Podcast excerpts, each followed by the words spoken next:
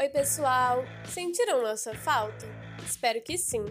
Nós sentimos muita falta de vocês, mas o sofrimento acabou. O nosso querido mini-metragem está de volta para sua segunda temporada. Em um formato especial, serão episódios de 5 minutos feitos diretamente da nossa casa para sua casa.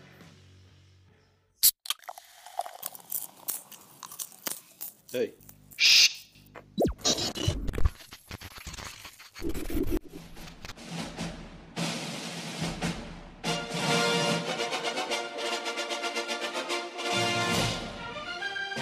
Mini-metragem 5 minutos em casa. Meu nome é Amanda Veloso.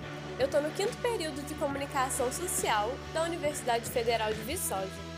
E na estreia do nosso programa, não poderíamos falar de um assunto diferente. Afinal, como está sendo a adaptação do cinema em tempos de pandemia?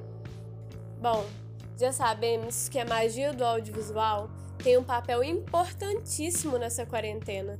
Afinal, o que seria de nós sem aquela série ou aquele filme para poder passar o tempo? Pensando nisso também, me vem à cabeça as inúmeras salas de cinema que estão fechadas por tempo indeterminado. Mas o que nos vem com um gostinho amargo e um certo aperto no peito também nos faz enxergar a capacidade de adaptação que nós temos.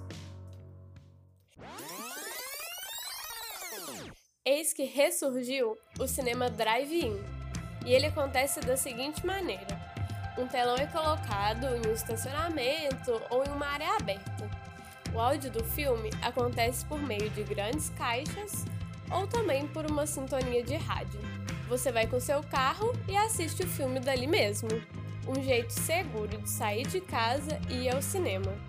Esse tipo de cinema também foi muito popular na década de 50 você já deve ter visto em algum filme ou alguma coisa assim.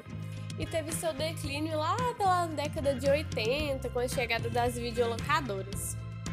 Eu mesma sempre vi esse tipo de cinema só em filme. No Brasil, antes da pandemia, só havia restado um único drive-in e ficava em Brasília. Ele até chegou a ficar fechado uns dias no início da quarentena. Um da Folha de São Paulo, o drive-in Brasília chegava a receber entre 30 e 40 carros antes da pandemia.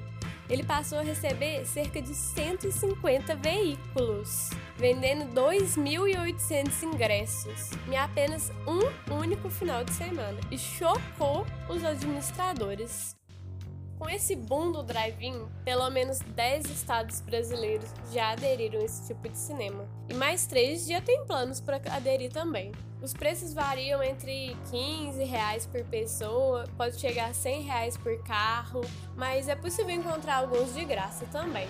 Já a programação varia de acordo com a proposta de cada cinema. Por exemplo, o Drive-In Paradiso, que fica localizado em São Paulo, ele exibe filmes brasileiros de diferentes datas, desde os mais atuais aos clássicos.